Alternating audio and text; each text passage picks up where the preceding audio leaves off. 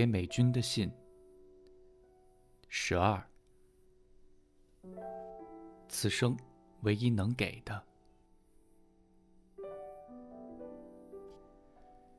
有一天早上，大武山的晨光一射进百叶窗缝，猫还趴在地板上打呼。我的眼睫毛还未张开，就想给安德烈打电话。兄弟俩说是在安排十二月相聚的时间，不知结果如何。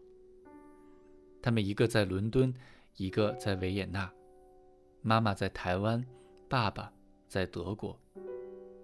每个人都各有繁忙的工作，不同的时间表，还要设法把分配给爸爸和妈妈的时间坚定错开。这个工作实在伤脑筋。被对待，我曾经慷慨大度地说：“这样吧，体贴你们，我可以忍受爸爸一个晚餐时段，而且最好他的女朋友也在，可以帮忙聊天。但是拜托，不要超过一晚。”儿子用卡通效果的愉快语调连声说：“谢谢你的慷慨。”然后就开枪。但是你搞错了，把你们两个放在一起，会崩溃的是我们呢。这天早上没用视讯，只是通话，听见安德烈的声音像鼻塞。做妈的问：“你感冒了？”他说：“没有。”你怎么会在家？今天不上班吗？他用重感冒的声音说：“现在伦敦。”几乎是半夜，我本来已经快睡着了。明天一早要上班。美军，我突然想起爸爸。往往就在我在议会里马上要上台接受质询，正在神经绷得快断掉的时候，老爸来电话，用那种“春日何迟迟，莺飞草正长”的湖南腔调说：“女儿啊。”你好吗？我抓狂了，对着手机像暴龙喷火，没空。切断电话。知道安德烈工作忙碌的程度，我感觉愧疚，同时心中一惊。曾几何时，我自己已经走到那个“春日何迟迟”的老爸位置了。这人生的时光影印机是怎么回事？你以为？把原件放进去，吐出来的是个无所谓的副本。哪知道，在这个无法转身、不许回头的机器里，时光渐入之后，吐出来的副本竟然每一份都是原件。按键的你直接走入了原件，躺下来和那一代一代逝去者的生命面貌重叠在一起。原件惊悚通知。你曾经怎么对待，如今就怎么被对待。计算。但是我们的伦敦午夜通话还没完呢。接着，他就跟我说了他跟弟弟菲利普如何分配时间。我先到维也纳和弟弟二人相聚，然后弟弟跟我一起飞到伦敦，三人相聚。最后，让爸爸从德国飞来伦敦。当四人同在伦敦时，兄弟二人就拆开来轮流陪伴不想在一起的爸爸和妈妈。你一定觉得这兄弟俩煞费苦心，令人同情吧？可是我说，才不要呢！我振振有词：伦敦在十二月又冷又黑，街上又没人。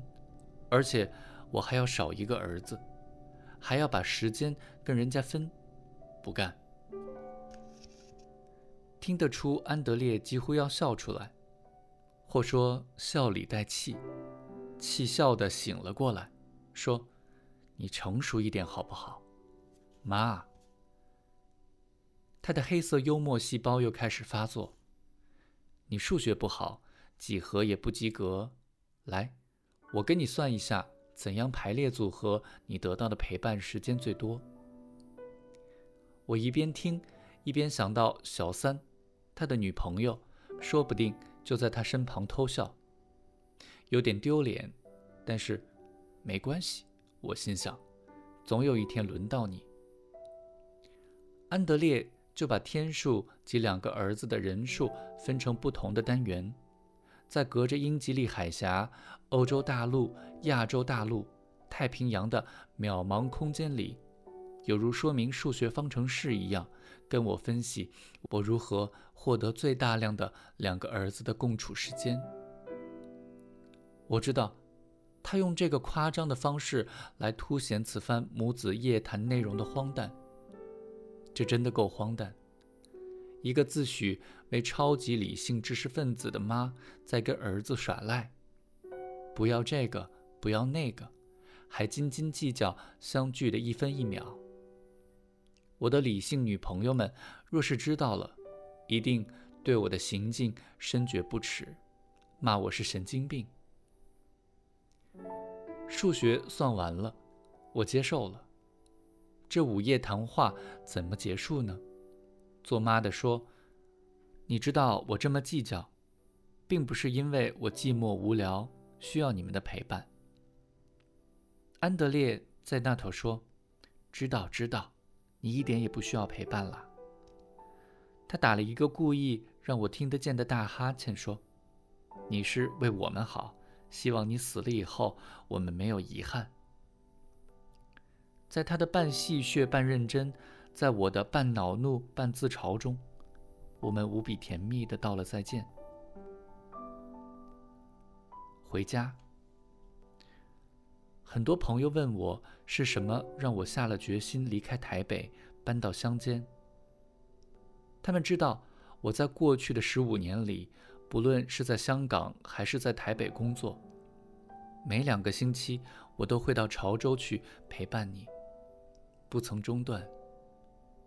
但是你无法言语，在一旁聊尽心意的我，不知道你心里明不明白我是谁，不知道。当我握着你的手时，你是否知道，那传过来的体温来自你的女儿？不知道我的声音对你有没有任何意义？我的亲吻和拥抱是不是等同于职业看护那生硬的、不得已的碰触？你是否能感受到我的柔软和别人不一样？十五年了，我不知道。四月初，生平第一次参加了一个禁语的禅修，在鸟鸣声中学习行禅。山径上，一朵一朵坠落的木棉花，错错落落在阴风摇晃的树影之间。木棉花虽已凋零，花瓣却仍然肥美红艳。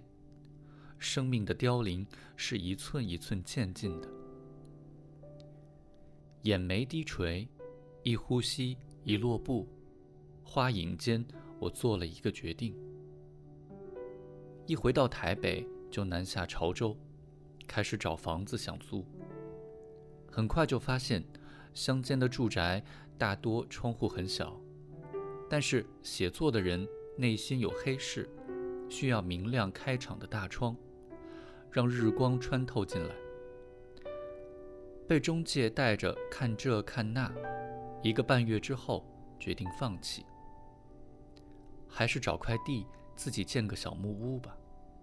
我跟中介说：“帮我找这样一块农地，开门就见大武山，每天看见台东的太阳翻过山来照我；要不然，开门就见大草原，那块每天都有军机跳伞的绿油油大草坪就很好。”要不然，开门就见白露下秋水，孤飞如坠霜，就是李白见到的那块地了，也可以接受。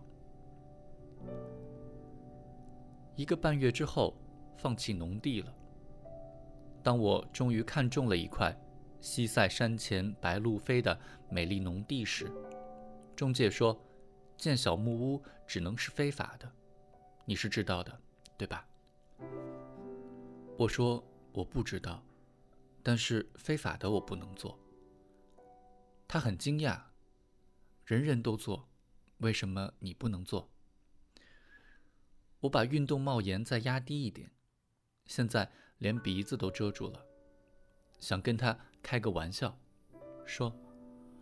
苏家全偷偷告诉我的。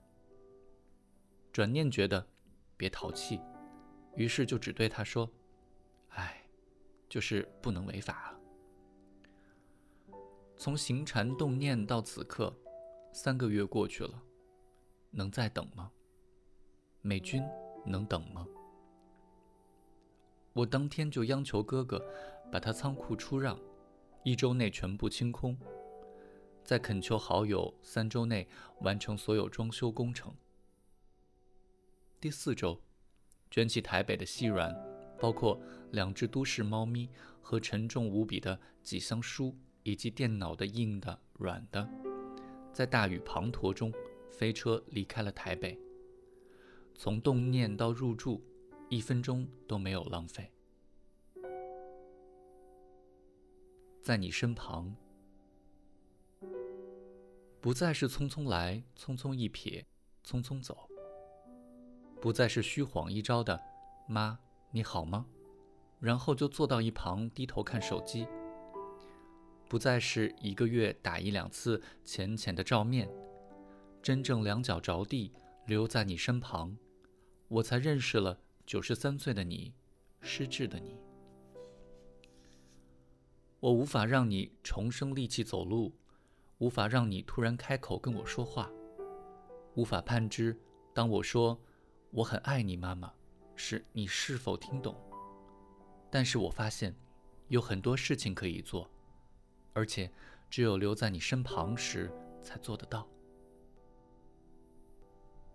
因为在你身旁，我可以用棉花擦拭你积了粘液的眼角，可以用可可脂按摩你布满黑斑的手臂。